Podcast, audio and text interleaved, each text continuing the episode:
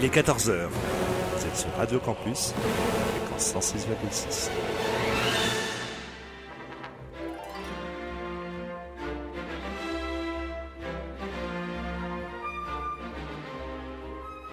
Les aventuriers des salles obscures.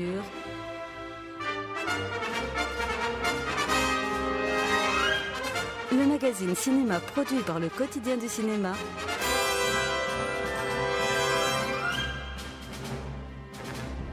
Présenté par François Bourg.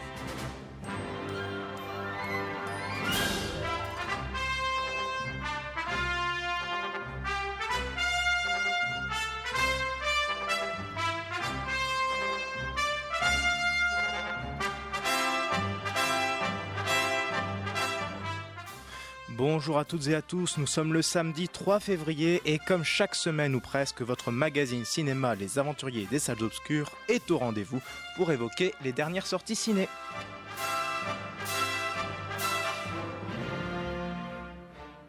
Ce n'est pas moins de deux semaines de programmation que les aventuriers vont décortiquer ce samedi. Dans la sélection des films que vous saurez, vous saurez notamment si Pentagon Papers est une grande édition. Les aventuriers vous diront si Liam Neeson a raté son train dans The Passenger. Est-ce qu'on n'en ferait pas tout un cirque pour The Greatest Showman? Peut-être. On parlera aussi de Mathieu Kassovitz qui s'en prend plein la gueule dans Sparring, alors que la roue tourne du côté de Woody Allen qui est en, qui est en train d'être mis, il faut le dire, sur la tuche, car, eh oui, chers amis, il sera question des tuches qui sont également au rendez-vous en ce samedi pour un programme varié, vous l'aurez compris, pardon.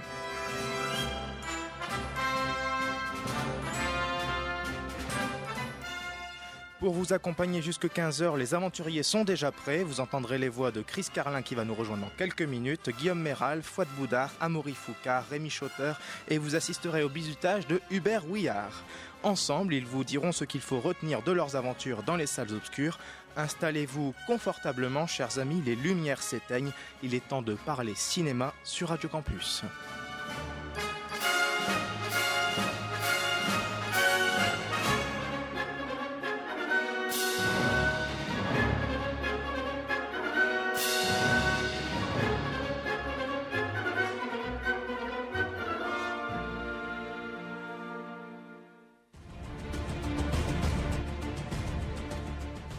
Des salles obscures.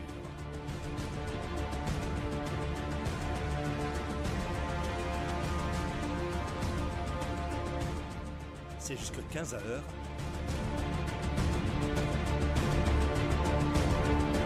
Et ça démarre maintenant.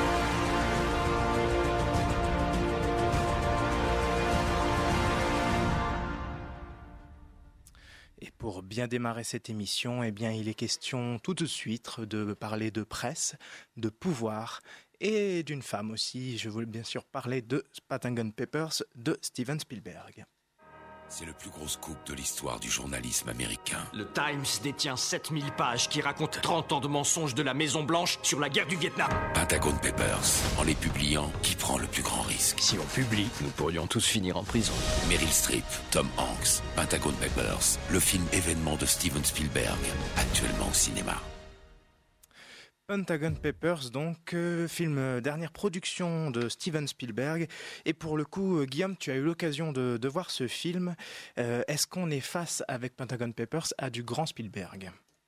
Oui, bah, comme c'est quasi systématiquement le cas depuis, bah, depuis quasiment le début de sa carrière. Moi, ce que, moi, ce que j'aime beaucoup chez Spielberg, c'est sa capacité à constamment infirmer la, distinction un petit peu conne que les critiques ont tendance à faire concernant sa carrière, comme quoi il y aurait un Spielberg, euh, le entertainer, donc le mec d'Indiana Jones, euh, dans de la mer, et le Spielberg mature, entre guillemets, euh, euh, qui serait celui de la liste de Schindler, de Lincoln, etc. Et, et quand dans Pentagon Papers, outre le, le, sujet du film qui est évidemment extrêmement, extrêmement porteur et tout de suite euh, qui titille tout de suite l'attention, c'est sa capacité finalement à filmer Pentagon Papers comme s'il filmait Indiana Jones. Tu, vois la, scène, euh, rien que la scène dans laquelle tu vois le euh, donc la, source qui fait sortir le rapport, qui le ramène aux journalistes, etc. On a vraiment l'impression de se retrouver dans la, scène d'ouverture d'Indiana Jones, etc. Et du coup, c'est pas, c'est en, en, ça enveloppe de fait euh, le, film, le rapport et le scandale auquel vont être confrontés les personnages d'une sorte d'aura mystique où on a l'impression que tout qui viennent de déterrer un trésor secret qui est sur le point de littéralement bouleverser l'ordre des choses. Et ce qui est intéressant, c'est qu'il filme tout l'entièreté du long métrage du projet avec cette fougue-là, justement parce qu'il est au service de ce sujet. C'est-à-dire que euh, même dans sa façon de, raconter ce qui constitue Sophie Rouge, c'est-à-dire la, naissance d'une presse autonome qui est enfin libérée euh, de ses relations un peu incestueuses avec le pouvoir, euh, il matérialise ça à l'écran, c'est-à-dire qu'on voit le corps de presse prendre vie, c'est-à-dire qu'il va te filmer la vie du journal, la vie du Chino Post, pas seulement comme des journalistes qui sont en train de taper sur la machine dans un journal, mais comme mais tous les locaux prenaient vie. On voit au fur et à mesure euh, l'imprimerie, on voit comment le journal s'imprime, on voit euh, les différents techniciens, etc., qui concourent à ce poste, et tout ça, tout, ça prend de plus en plus de place à l'écran au fur et à mesure que euh, les chances de la publication se rapprochent. Et c'est vraiment la naissance d'un corps, en fait. C'est littéralement la naissance d'un corps d'une entité autonome que Spielberg arrive à filmer, arrive à, porter à l'écran parce que le mec sait comment conceptualiser euh, ces sujets en les matérialisant à l'écran avec un langage cinématographique plutôt que de simplement les illustrer par la paraphrase ou par le dialogue comme, comme euh, les mecs ont souvent tendance à le faire. À ce titre-là, je pense que ce film c'est l'exact opposé de Spotlight qui est sorti il y a deux ans. Euh, qui, est signé du même scénariste. Qui est signé du même scénariste, mais pour le coup c'était pas le même réalisateur et tu sentais que le, mec, le mec ne pouvait finalement illustrer ou porter son sujet juste ben, en se reposant dessus, en se reposant sur son importance, en se reposant sur les grands thèmes qui abordé sans vraiment être transcendé. Là, ce que un mec comme Spielberg le fait, c'est vraiment il est transcende à l'écran avec une mise en scène qui ne se repose, qui ne se repose pas uniquement dessus. Donc oui, c'est du grand cinéma, c'est du cinéma important et c'est du grand Spielberg euh, comme euh, comme souvent quoi. Alors on retrouve dans ce film Tom Hanks et euh, Meryl Streep. Fouad, je te vois opiner du chef. Euh, est-ce que tu penses comme Guillaume que ce, que ce Pentagon Papers, donc dans l'univers du Washington Post, hein, donc le, journal, euh, est-ce que c'est un grand film? Mais alors, est-ce que c'est un grand film sur la presse? Est-ce que c'est un grand film sur le pouvoir? Ou est-ce que c'est un grand film sur la condition de la femme? Puisque je le rappelle, on est dans les années 70 et ça a une, importance assez grande dans le film. Oui, tout à fait. Alors moi, je plus sois totalement euh, à l'analyse de Guillaume, hein, absolument. Hein. C'est vraiment, il filme un journal comme une créature, un, être vivant qui, à la fin, va se mettre à trembler. Et donc, euh, j'ai beaucoup aimé euh, tes paroles sur, ta manière d'approcher le film. Alors oui, c'est un grand film. C'est un Spielberg. C'est un immense film. C'est un film qui m'a lavé les yeux qui m'a purifié les yeux. Quoi. Euh, moi, j'y suis allé. Euh, on va voir un Spielberg comme on va à Lourdes hein, pour se purifier, pour aller, aller toucher la grâce. Et alors, effectivement, pour te répondre, François, euh, c'est un film qui est un peu tout ça à la fois. Et alors, effectivement, c'est un film qui n'a pas peur d'aborder les collusions de la presse avec le pouvoir, hein, notamment à travers les rapports de Meryl Streep, le personnage de Meryl Streep avec McNamara, et bien sûr les collusions qui sont évoquées entre le personnage Tom Hanks et euh, l'administration Kennedy. Ça parle également euh, euh, j'ai oublié le nom du personnage de Mary Streep, euh, je, suis vraiment désolé. comme c'est un personnage Spielbergien, en, l'occurrence elle est Spielbergienne en ce qui la concerne, puisque c'est un personnage qui est seul face à face à un monstre entre guillemets, c'est-à-dire face à une administration, face à des pressions. C'est un, une personne seule que personne n'attend, que personne ne l'attend. Mary Streep, elle elle, elle, elle gouverne ce journal comme ça, d'une main tremblotante. Elle est illégitime, on l'a fait sentir. Hein. on, fait, on fait clairement sentir qu'elle n'a pas sa place dans ce journal. Cathy Graham. Euh, le nom du Cathy Graham, absolument, merci. Euh, et euh, c'est une personne, en fait, qui, euh, qui va, un peu comme Neri dans Rencontre du troisième type, un peu comme Tom Hanks dans Le pont des espions, c'est une personne seule qui va se transcender. C'est un film qui parle de transcendance et c'est une personne seule qui va à un moment donné faire un acte de foi, hein, un peu comme Indiana Jones, à la fin de la dernière croisade, elle va faire un pas dans le vide pour s'apercevoir finalement que oui, euh, elle, a eu raison. C'est un personnage qui, voilà, qui va se hisser, s'émanciper des lourdeurs, des contingences du quotidien et des lourdeurs administratives euh, et des lourdeurs de la réalité pour se transcender et euh, s'élever au-dessus de sa condition pour saisir un rendez-vous avec l'histoire. Voilà. Et donc, pour te répondre, et accessoirement, il se trouve que c'est une femme, effectivement. Donc, ça rajoute une épaisseur supplémentaire. Euh, bien que pour moi, ce soit totalement secondaire, le film marcherait très bien euh, si le personnage était un homme. Mais c'est une intrigue Spielbergienne typique, bien sûr filmée de main de maître. Spielberg il a le feu sacré. c'est un cinéaste qui a un talent hors norme, qui n'a pas d'équivalent dans l'histoire de l'humanité. Aujourd'hui, à 72 ans, il nous en remontre encore, il nous donne des leçons à chaque fois. Ce film, euh, il y, a toute une thèse à faire sur la mise en scène de ce film qui regorge d'idées de mise en scène absolument euh, spectaculaires. Et euh, ce que j'adore, et je terminerai là-dessus, c'est comment dans ce film-là, Spielberg filme des dialogues, des gens qui parlent.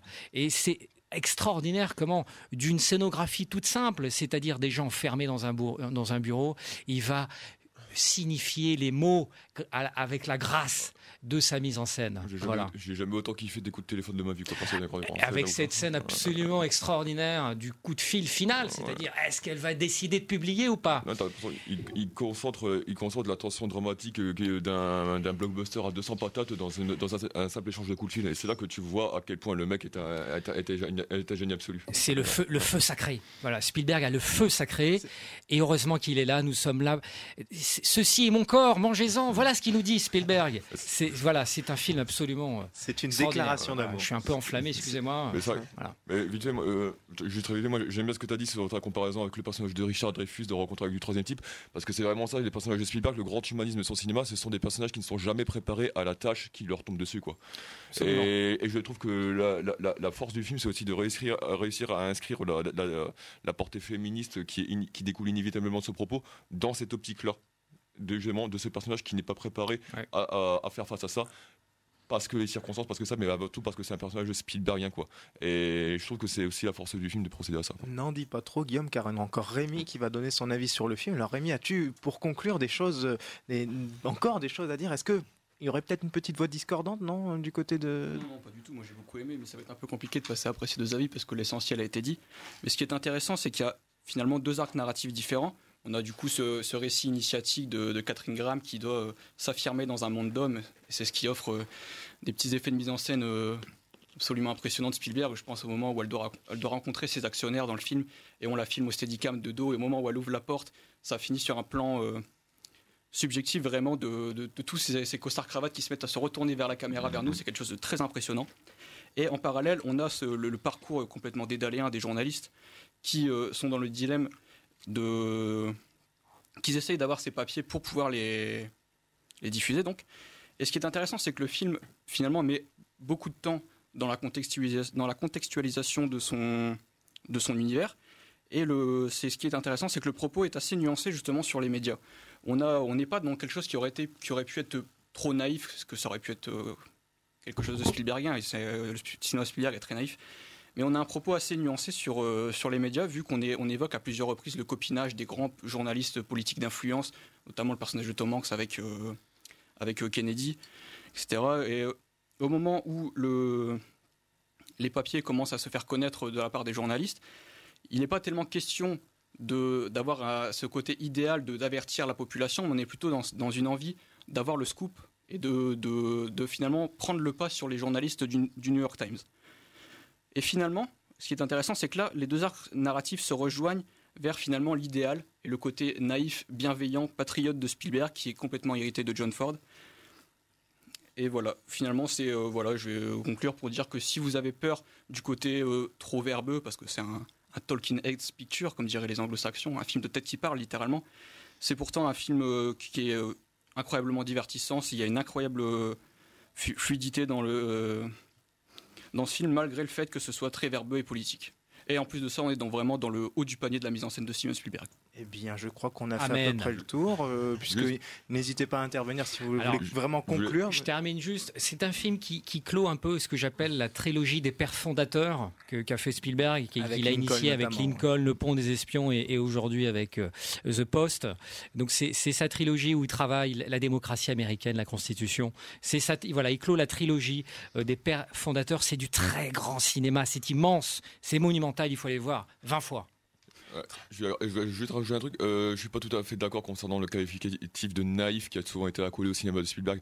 Je pense qu'il y a une candeur chez dans ce cinéma qui est indéniable et qui se Mais le problème, c'est que lui, chez lui, cette candeur, cette idée, il a toujours questionné et interrogé les, les, tenants, les aboutissants et surtout les conséquences de cet idéalisme qui est un idéalisme américain sur ses personnages en fait.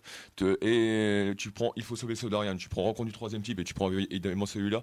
Il vient tout le temps, euh, tous ces films reposent sur euh, euh, l'idée de questionner les conséquences de cet idéalisme, de cette utopie, et ce que ça engendre sur les personnages qui vont s'en faire plus ou moins malgré eux, le porteur ou les, ou, les symboles parfois à leur corps défendant. Quoi. Et, c'est pour ça que je trouve que tout, le tout ce cinéma est imprégné d'une gravité, parfois même glauque, euh, y compris dans ces films soit les, les, plus... les plus grands publics quoi. Et je, suis tout à fait d'accord. Hein. c'est justement justement ce que je disais, que le film n'est pas trop simpliste et qu'il est vraiment très intelligemment construit. Vous l'aurez compris. Il y a beaucoup de choses à dire sur Pentagon Papers, mais l'essentiel est d'aller le voir et de vous dire d'aller le voir absolument, que vous soyez fan de Spielberg ou non. C'est un film à aller voir. Et c'est ainsi que, sans transition, comme je dis, on va passer à un tout autre film, puisqu'on va, on va partir à l'origine du cirque. Je t'avais promis une autre vie, une toute autre vie. Les filles, j'ai trouvé une idée. Chacun de nous est exceptionnel et personne n'est semblable aux autres. C'est toute l'idée de mon spectacle.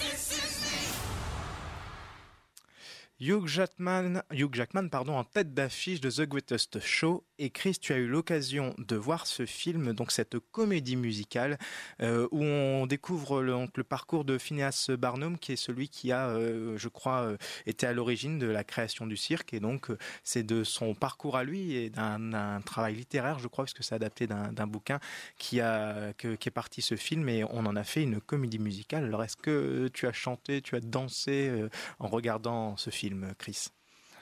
Non, dans la salle, j'ai été simple spectateur, même si euh, l'émotion était bien là. Mais euh, une fois rentré chez moi, justement, je voulais savoir si le sentiment que j'avais parfois en regardant le film, que les musiques étaient très euh, oubliables, en fait, étaient marché comme voilà le temps, le temps d'un tic tac et après c'était fini. Mais non, effectivement, même à la réécoute, il y a quelque chose d'intéressant dans ces musiques qui sont des musiques originales et qui sont ouais, très bien écrites. Après, euh, tu parlais justement de l'invention du cirque, etc. J'ai trouvé plus tard, en me renseignant un petit peu sur le film, un article de PETA qui se félicitait que les animaux qu'on voyait dans le film n'étaient pas de vrais animaux, mais des images de synthèse.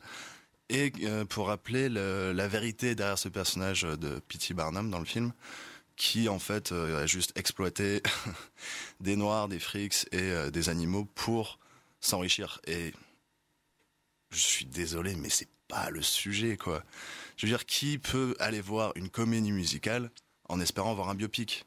Ça présente pas qui est réellement cet homme, ce qu'il a fait dans sa vie. C'est juste un sujet d'une épopée de création de quelque chose qui n'existait pas avant, de quelqu'un qui avait une vision, qui avait euh, de l'ambition, tout simplement, et qui certes s'est servi des autres pour son, sa gloire et sa renommée, etc. Mais je veux dire, c'est pas central au film, justement. Alors, c'est peut-être un petit peu simpliste de le présenter comme ça, mais c'est, voilà, c'est l'histoire toute simple d'un homme qui voulait plus que ce qu'on était prêt à lui accorder et qui s'est battu pour ça.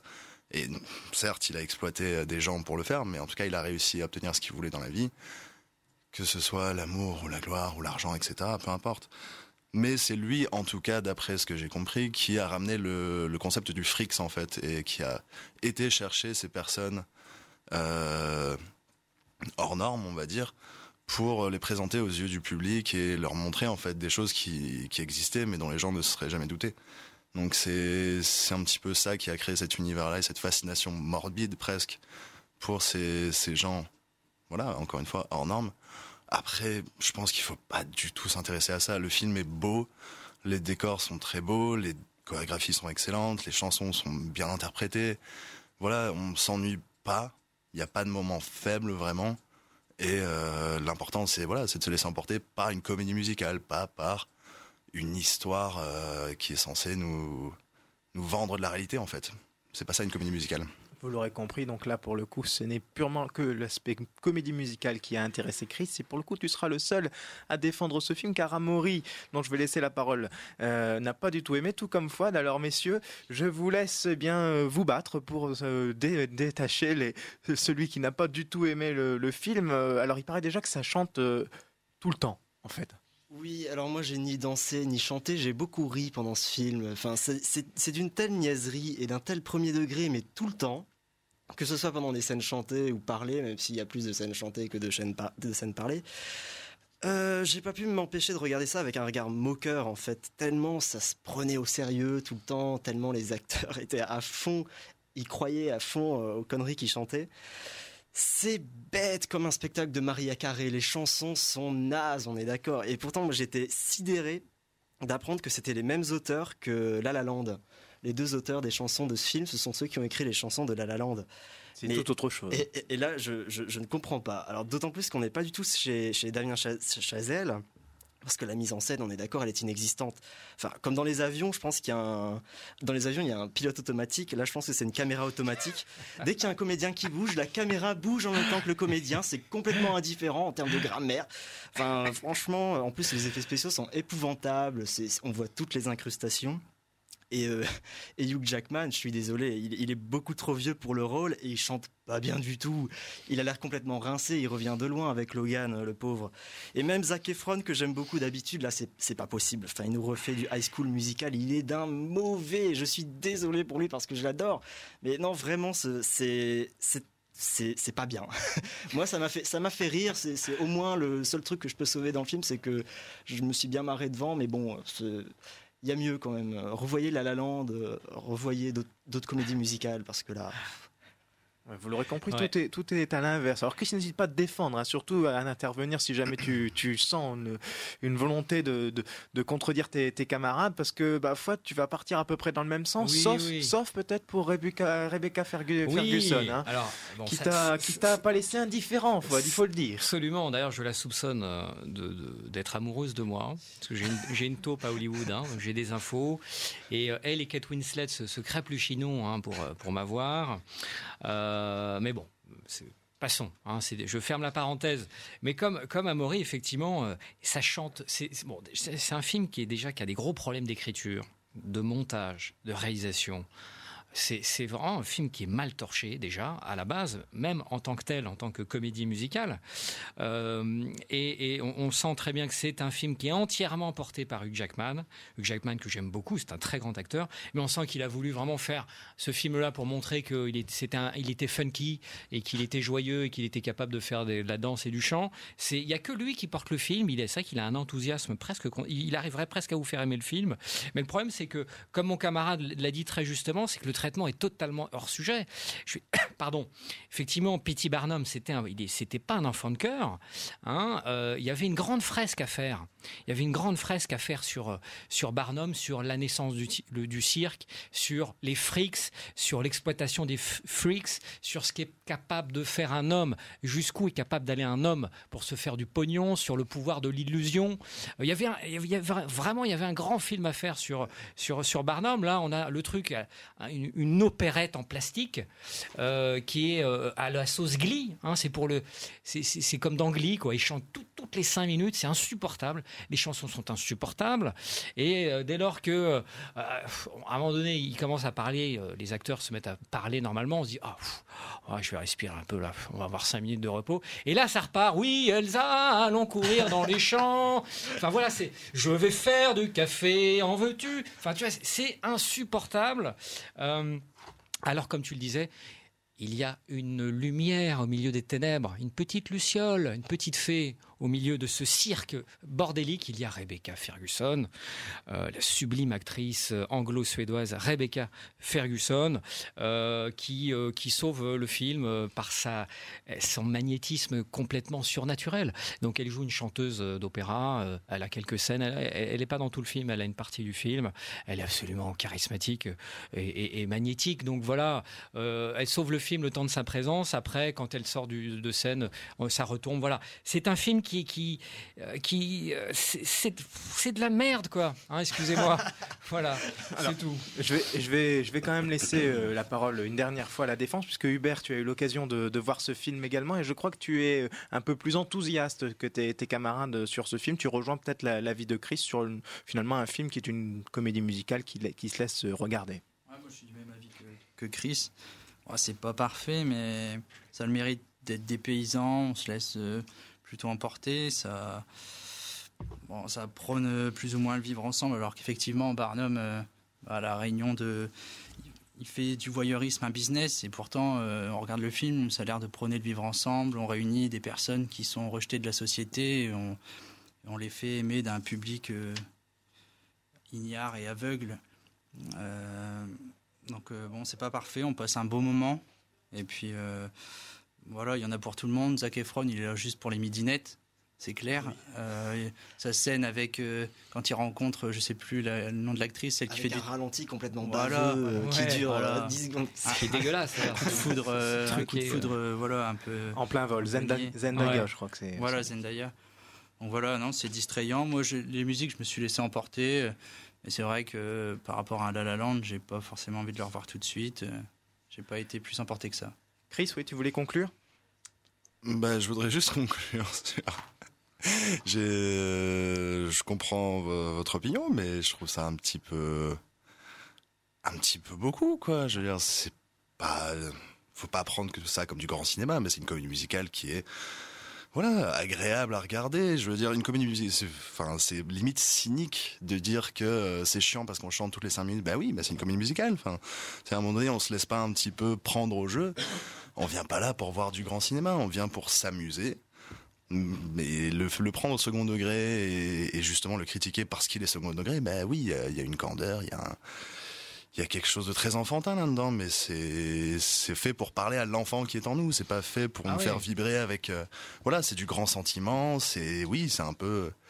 Il y a parfois une débauche de, de facilité, mais je veux dire, on s'en fout. C'est pas le sujet. La La Land, je trouve, à contrario, je trouve que La La Land, c'est très froid, c'est pas universel du tout. C'est, ça brosse, enfin, c'est tellement là pour brosser Hollywood dans le sens du poil et surfer sur une espèce de nostalgie du Hollywood des années 50 que c'est, c'est pas universel, alors que des choses un petit peu plus simples et plus accessibles, c'est beaucoup plus universel. Comme Mamma Mia, par exemple, sans, sans, switcher, le débat, mais c'est beaucoup plus universel. on, est en train, on est en train de faire un virage à 180 degrés entre The Greatest Show, euh, La La Land et, euh, et Mamma Mia. Oui, on voilà, c'est des Greatest Show, ça ressemble plus. Enfin, ça s'inspire un peu de Moulin Rouge. Moi, j'ai préféré Moulin Rouge, mais les couleurs criardes. Voilà, moi j'ai nettement. C'est pour moi, c'est The Greatest Showman, c'est un Moulin Rouge qui a pas droit à la mise en scène de Baz Luhrmann. C'est un moulin rouge délavé. Ça manque de charme, qui, a, qui, a, des temps au lavage et qui ne fonctionne même pas en tant que comédie musicale basique. C'est pas... écrit, c'est mal écrit, c'est mal fichu. Puis j'ai pas vu le film, mais les comédies musicales, c'est comme pour tout. Si que tu remarques que les acteurs chantent toutes les 5 minutes, c'est tout simplement que le film ne te fait pas oublier que les acteurs bah, chantent, toutes les 5 minutes. Une comédie musicale, ça doit fonctionner, même sans, sans des chants. Quoi. Vous l'aurez compris, on n'arrivera pas à les mettre d'accord sur The Greatest Showman, mais en tout cas, je, voulais, je laisse nos auditeurs se ranger soit du côté de Chris et de Hubert, ou soit du côté de Foi des Damori. N'hésitez pas en tout cas à aller voir le film et à vous faire votre propre opinion. Maintenant, mes chers amis, l'heure passe et on va, on va presque louper le train. Une femme que je connais pas est venue me voir. Elle m'a demandé de trouver un passager. Dans les toilettes, il y a 100 000 dollars. Ces billets sont à vous, si vous faites cette toute petite chose. Un passager de ce train est un intrus. Tout ce que vous avez à faire, c'est le trouver. Il n'est pas question que je fasse ça. Personne ne vous a forcé à prendre cet argent. Je l'ai identifié. Il va être éliminé dans ce train. Mais qu'est-ce que vous me voulez? The Passenger, au cinéma le 24 janvier. The Passenger, pardon, donc, avec Liam Neeson. Et là, vous êtes également nombreux à avoir vu le, film, alors que nous sommes bientôt à 14h, passé de 30 à 28, 28 minutes exactement. Bientôt, bientôt le mi-parcours. Et Guillaume, tu as donc vu The Passengers avec Liam Neeson, qui est en fait une deuxième version de ce qu'il avait déjà vécu dans un avion un petit peu. Enfin, c'est le, même réalisateur en tout cas que, le précédent film euh, qui se passait aussi dans un dans un transport en, commun, j'ai envie de dire.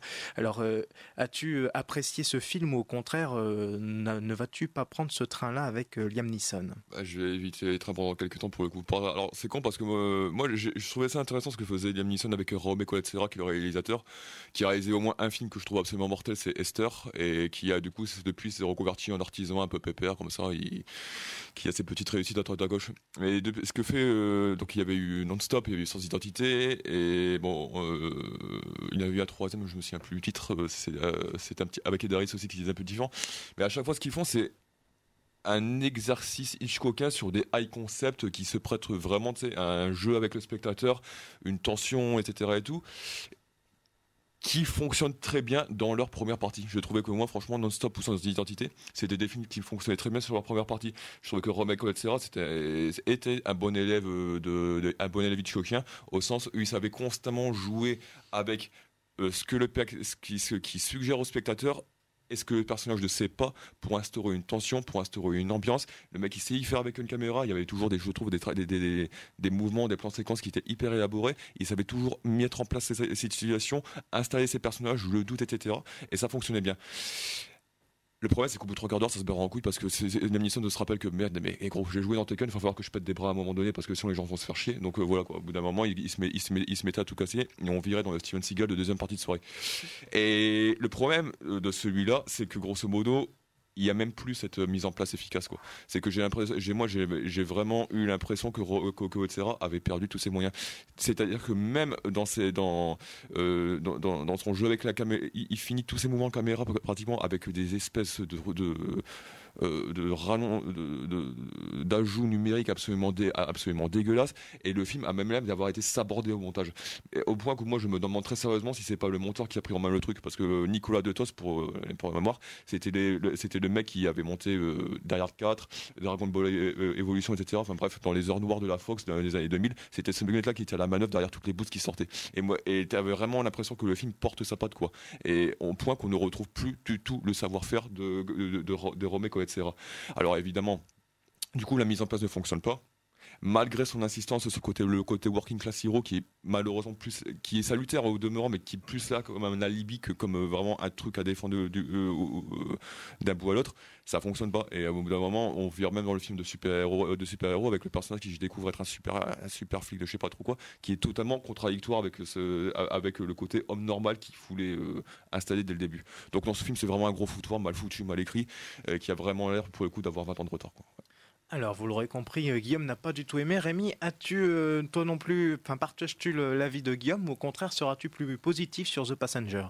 Bah, je serais peut-être un poil plus positif, même si je suis globalement d'accord. Je trouve que la mise en place fonctionne plutôt bien.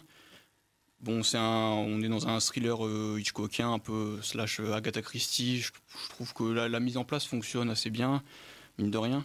Même si, vu que c'est un Liam Neeson movie, on a toujours ce côté à la Tekken, le père de famille, voilà, enfin, je trouve que justement au début, on a, on a l'instauration de la routine du personnage qui est, assez, qui est assez efficace. On a un montage où on a toutes les actions euh, du, lever, euh, du lever avec le petit déjeuner qui fonctionne avec. Euh, on a un montage sur plusieurs, plusieurs points de lumière qui permet d'instaurer la routine. Je trouve que ça fonctionne plutôt bien.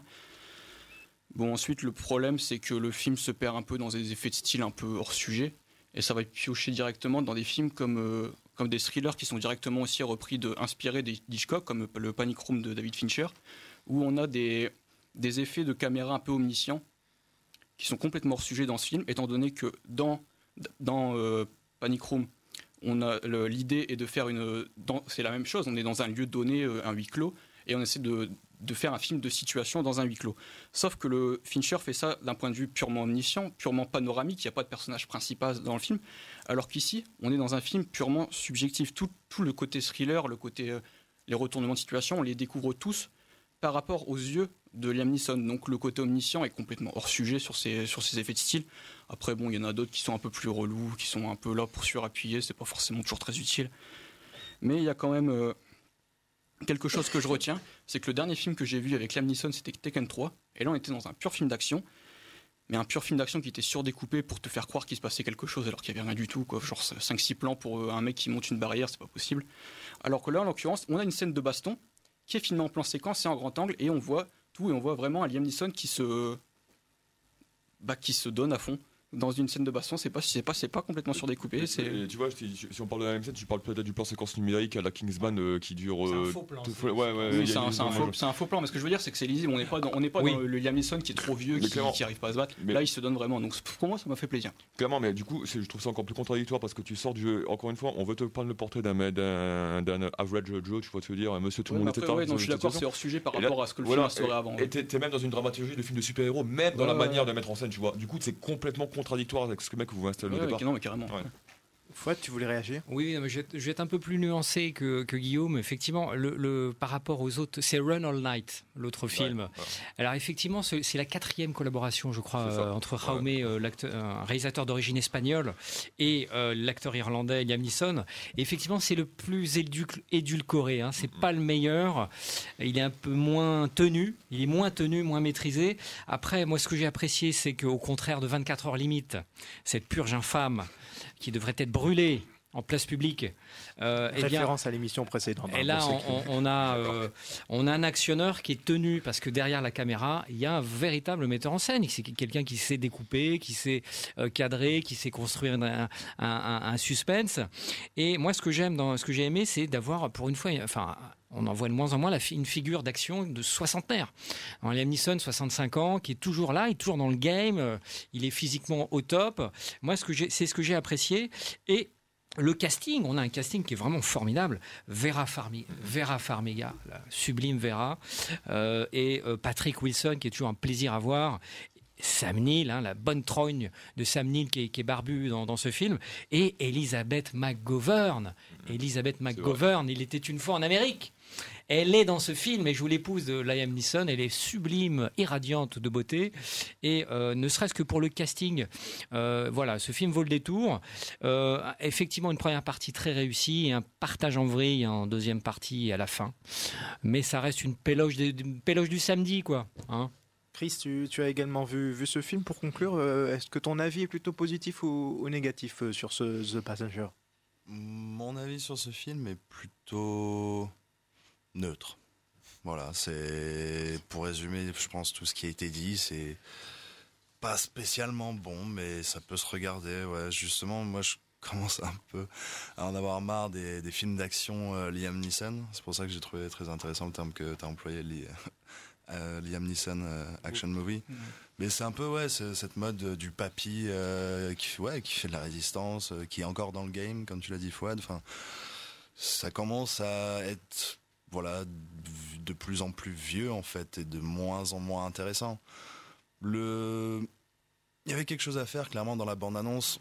Ça a l'air intéressant. Il y a cette espèce de, de méchant un petit peu omniscient et tout puissant, omnipotent. Enfin, on se dit mais même le gars qui pousse dans la rue pour qu'il se prenne un bus, tout ça, on dit mais d'où ça sort quoi? Et à la fin, il y a aucune explication. Et les ficelles sont un peu grosses parce que le retournement final que en fait euh, voilà, je vais pas le donner, mais le méchant, c'est pas celui qu'on croyait. Ah là là, mais quelle surprise.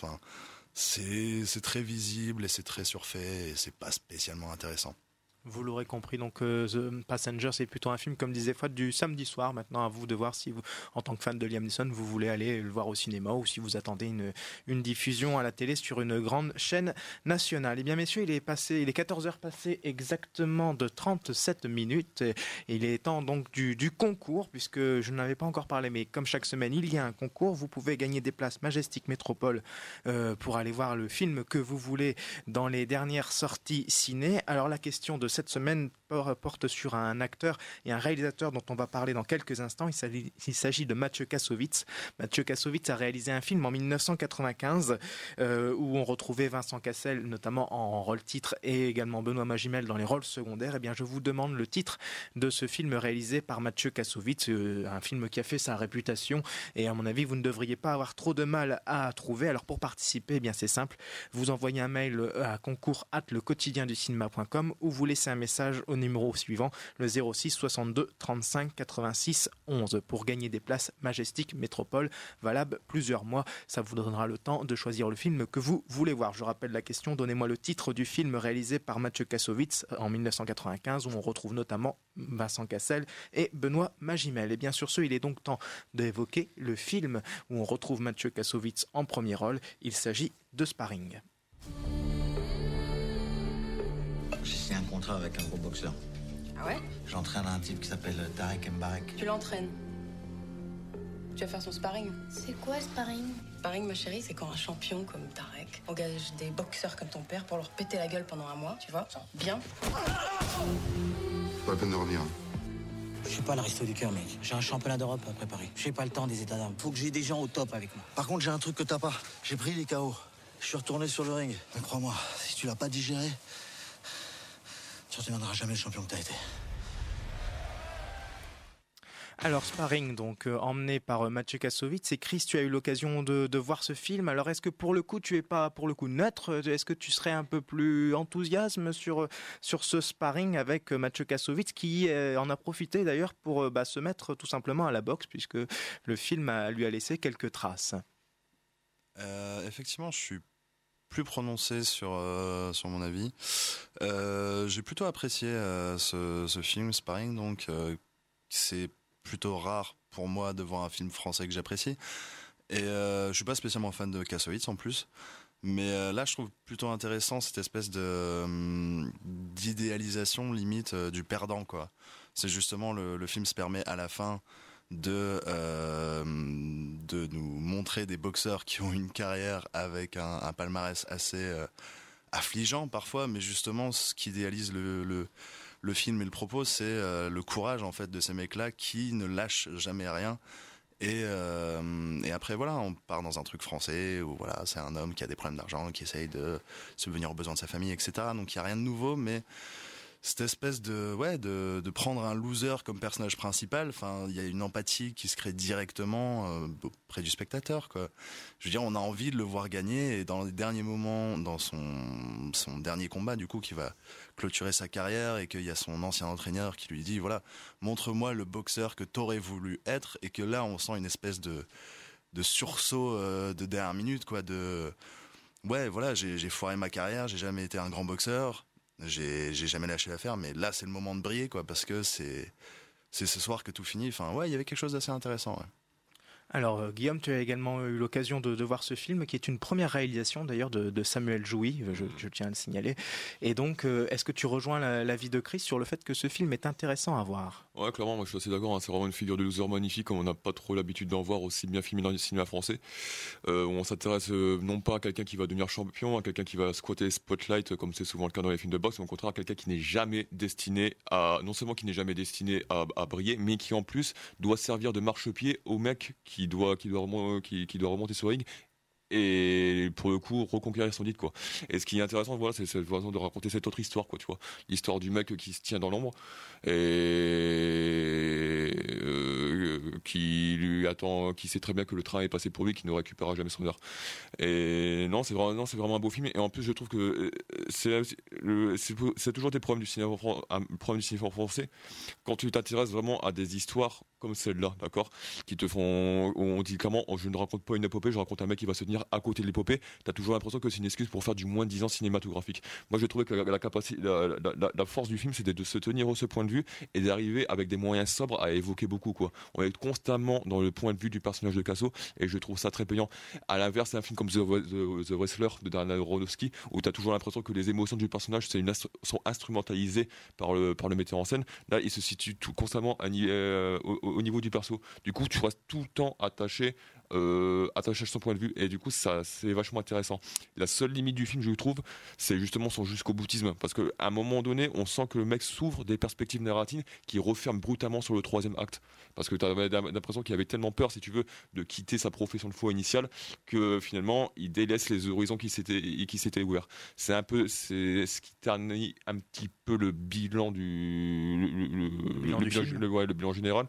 Mais pour autant, non, c'est vraiment c'est un beau premier film Kassovitz, c'est vraiment un, vraiment, vraiment super rôle. Il apporte beaucoup au personnage, une sorte de délicatesse qui lui permet d'absorber un peu la violence, euh, euh, la, violence du ring, et qui est vraiment voilà, c'est une contre-épopée qui est quand même qui, est quand même l'épopée de Monsieur Tout le Monde. Et je trouve que c'est une très très belle manière de le raconter. C'est un très bel hommage. C'est en tout cas un des films français qui sort cette semaine à retenir. Vous l'aurez compris, puisqu'on vous invite à aller voir ce sparring avec Mathieu Kassovitz. Il est temps de sortir du ring et de prendre la direction de l'Elysée. Il s'en est passé des choses en deux ans. Après notre tour des Amériques, on a repris nos bonnes habitudes. Quant à mon Jeff, il est devenu maire. Jeff, regarde, le TGV passera par Bouzol. Et Tuche, j'ai décidé de me présenter à l'élection présidentielle. Ah, c'est une bonne décision, mon Jeff, mais tu tombes la plus d'abord. Une déclaration, s'il vous plaît, monsieur Papin. Bon courage. Au nouveau président. Non, aux Français.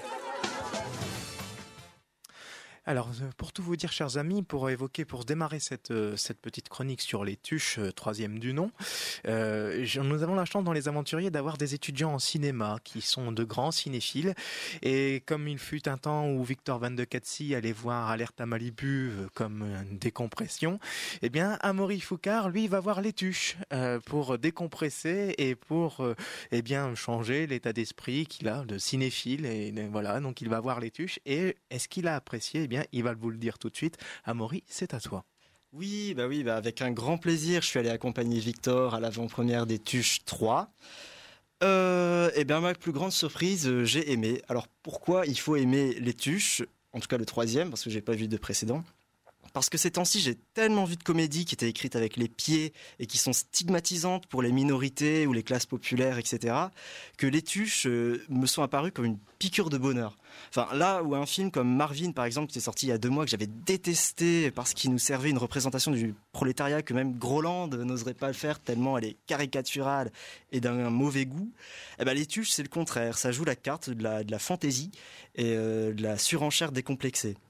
Alors c'est sûr que c'est pas la comédie de l'année, c'est pas toujours hyper fin, on est d'accord, mais le côté euh, joyeusement régressif des gags et la sympathie irrésistible des personnages, elle finit par nous emporter. Elle est sympa cette famille, enfin Jeff Tuche, Cathy Tuche, c'est des gens simples, généreux, joyeux, rigolos, ouverts d'esprit. Vraiment, c'est pour public et en plus le film il est hyper queer. Il y a un gamin Tuche, Tuche Daddy qui est un, un, rappeur gay complètement délirant. Il y a Nicolas Maury dans un second rôle improbable et il y a même un acteur qui joue le rôle d'Angela Merkel dans une scène d'anthologie qui m'a beaucoup fait rire, à base de négociations de mirages et de paris sportifs euh, sur le football. Non, franchement, moi, je boude pas mon plaisir devant les Tuches 3.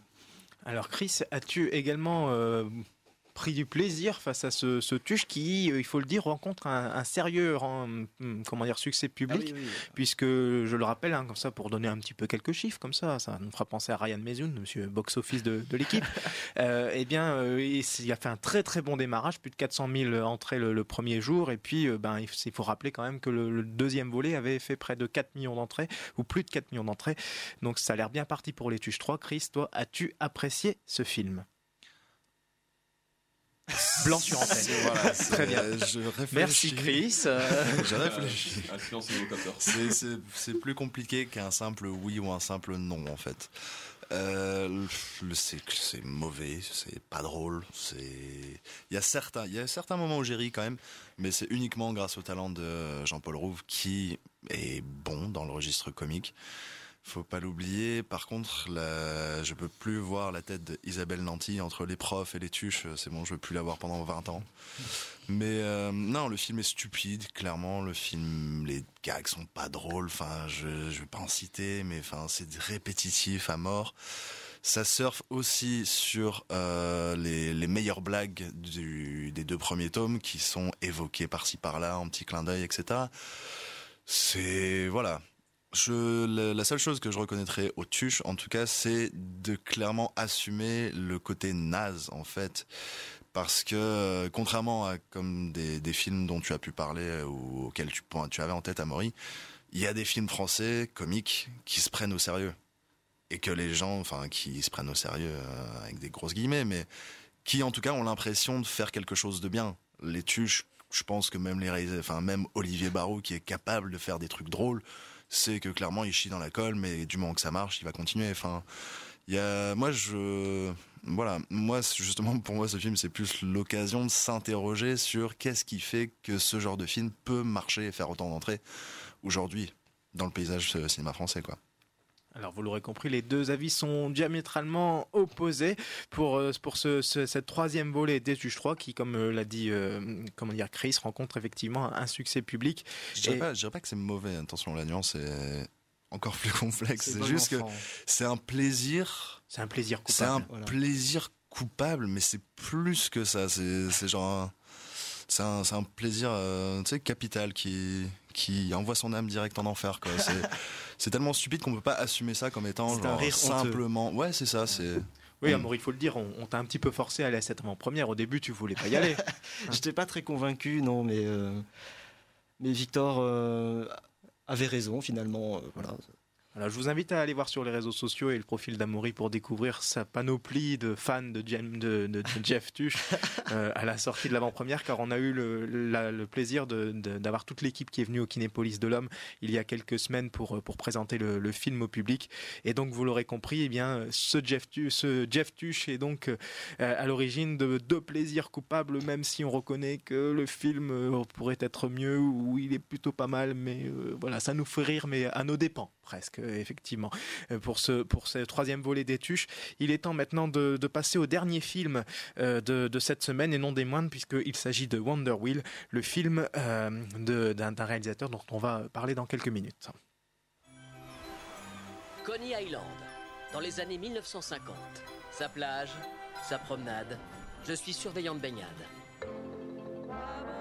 Et c'est là que Carolina entre en scène sais qu'il y a un contrat sur sa tête. Tu crois pas qu'elle devrait partir Je sais quel cadavre ils ont dans leur placard. Je sais parfaitement ce que tu as fait. Tu n'as pas l'impression de légèrement dramatiser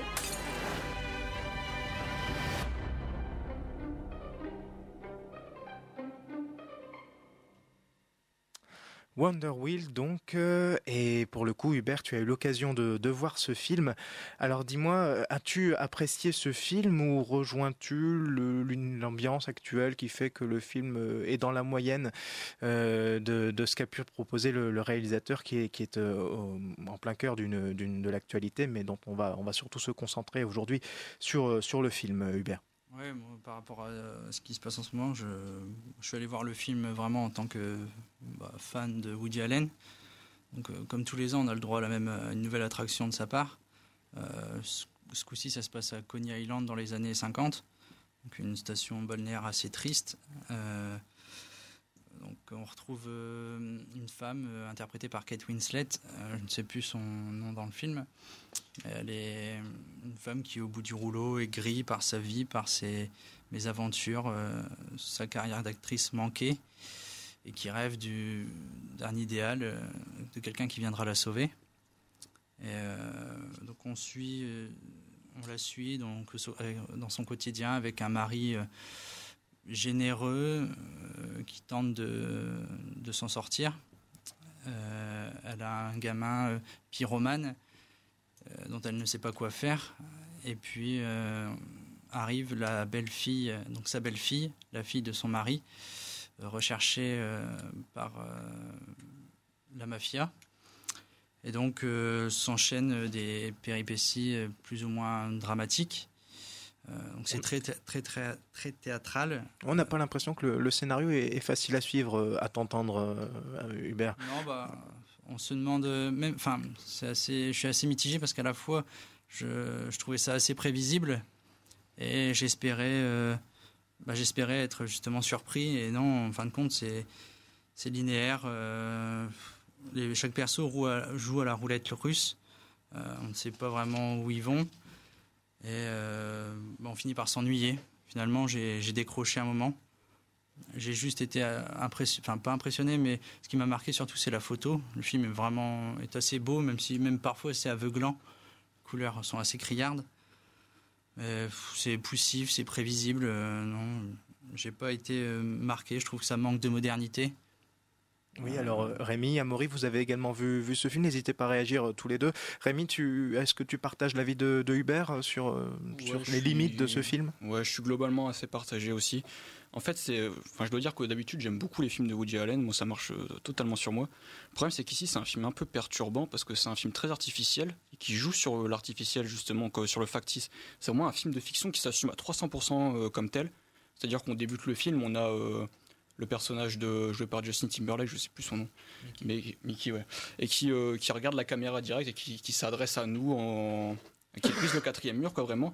Puis on a cette représentation de Coney Island qui est une photographie vraiment très carte postale.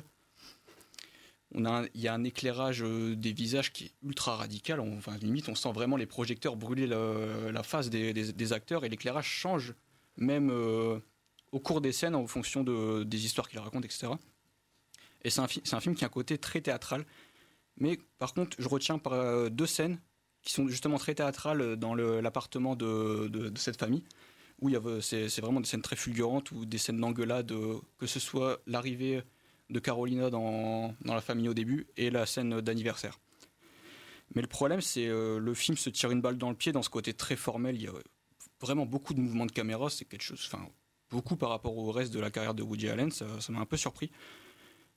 Et euh, tout est tellement tout est tellement accentué, tellement assumé que ça crée une distance, je trouve, avec le, sp- le spectateur. Et perso, j'ai vraiment regarder ça avec distance, je suis pas vraiment rentré dedans. Pourtant, je peux pas dire que c'est un défaut parce que c'est un film de mise en scène qui est raccord avec l'idée du personnage de Ken Twislet qui, tente de mettre en scène sa vie. Alors, je peux pas vraiment dire que ce soit un mauvais film, mais le problème, c'est que c'est peut-être un peu trop malin, un peu trop, un peu trop réfléchi, un peu trop savant pour être véritablement vivant et incarné. Alors Amaury, tu as également euh, vu ce film. Est-ce que euh, Bah, tu moi, je, je vous rejoins. Hein. J'ai pas trouvé ça très intéressant à suivre du point de vue du scénario parce que c'est du déjà, c'est du déjà vu chez Allen en mieux. Euh, mais malgré tout, je trouve que le chef-op, donc qui est Vittorio Storaro, euh, il sauve le film. Euh, c'est c'est celui qui avait fait euh, la photo de Apocalypse Now. Il avait fait aussi Café Society, le précédent euh, Allen.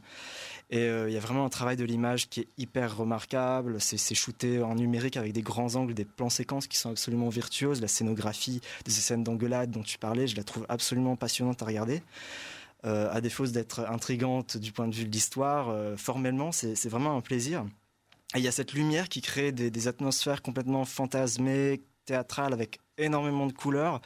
Et par exemple, moi, ce que j'adore, c'est ce logement, euh, ce, logement huis clos euh, où vivent les personnages, qui est baigné par la lumière de, la grande roue, de la Wonder Wheel du titre, qui est juste en face. Et en fait, la, couleur, elle change en parallèle avec les, émotions et les changements d'humeur de Kate Winslet. Donc ça donne des, trucs euh, qui, en termes de lumière, sont assez virtuoses. Donc voilà, donc si, vous êtes un adepte d'Allen et que vous allez voir tous ces films tous les ans, au moins vous serez pas déçu par cet aspect visuel et Wonder Wheel, à défaut d'être captivant, c'est c'est au moins un petit régal pour les yeux, quoi.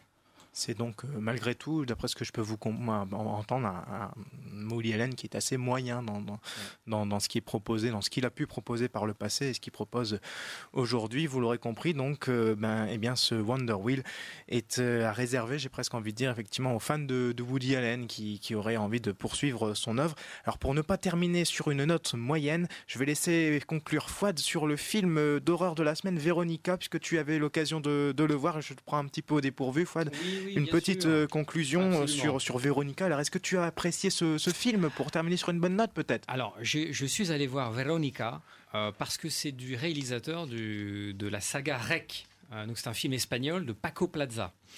Donc, en fait, euh, Rec a été réalisé à quatre mains. hein, Paco Plaza et euh, le chauve, là, j'ai oublié son nom. Jaume Balaguerro. Jaume Balaguerro. Là, en l'occurrence, Paco Plaza est seul. Et alors, Véronica a ceci d'intéressant, c'est qu'il relate une histoire vraie, c'est-à-dire la seule enquête de police euh, faisant état de phénomènes inexplicables, inexpliqués, surnaturels. Donc en gros, c'est une, euh, une c'est l'exorciste re- revisité en gros. hein. Donc c'est une jeune adolescente espagnole, on est dans, dans les- l'Espagne des années 90, qui fait une partie de Ouija, partie de Ouija pour parler à son père décédé. Ça se passe pas très bien euh, et euh, depuis cette partie, elle est hantée par une présence maléfique qui la menace elle et ses frères et sœurs ainsi que sa, famille. Donc euh, le film raconte comment cette jeune fille va gérer, se défendre co- contre ces phénomènes paranormaux. C'est tout juste au-dessus de la moyenne. On va dire, hein, c'est pas transcendant. Il y a des portes qui claquent, des télés qui s'allument toutes seules, bon, truc qu'on a mille fois revu. Mais il faut y aller, faut y aller parce que euh, c'est un film au-dessus de la moyenne. Et c'est ainsi que se termine cette émission.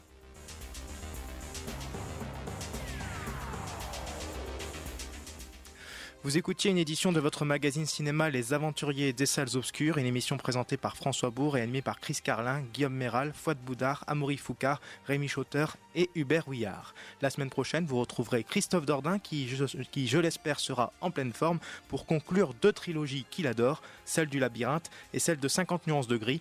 Croyez-moi, il trépigne d'impatience tout en nuances pour une émission qui promet d'être mortelle. En attendant, vous en avez l'habitude, vous pouvez suivre l'actualité sur ciné sur les réseaux sociaux ou sur le site du quotidien du cinéma où de nouveaux concours vont bientôt faire leur apparition et je voulais donner la réponse au concours. Il s'agissait bien sûr du film La haine. Les lumières se rallument alors que le générique défile. Dans quelques instants, la suite des programmes sur Radio Campus. Il me reste à vous souhaiter une bonne après-midi sur notre antenne et de belles aventures dans les salles obscures. Salut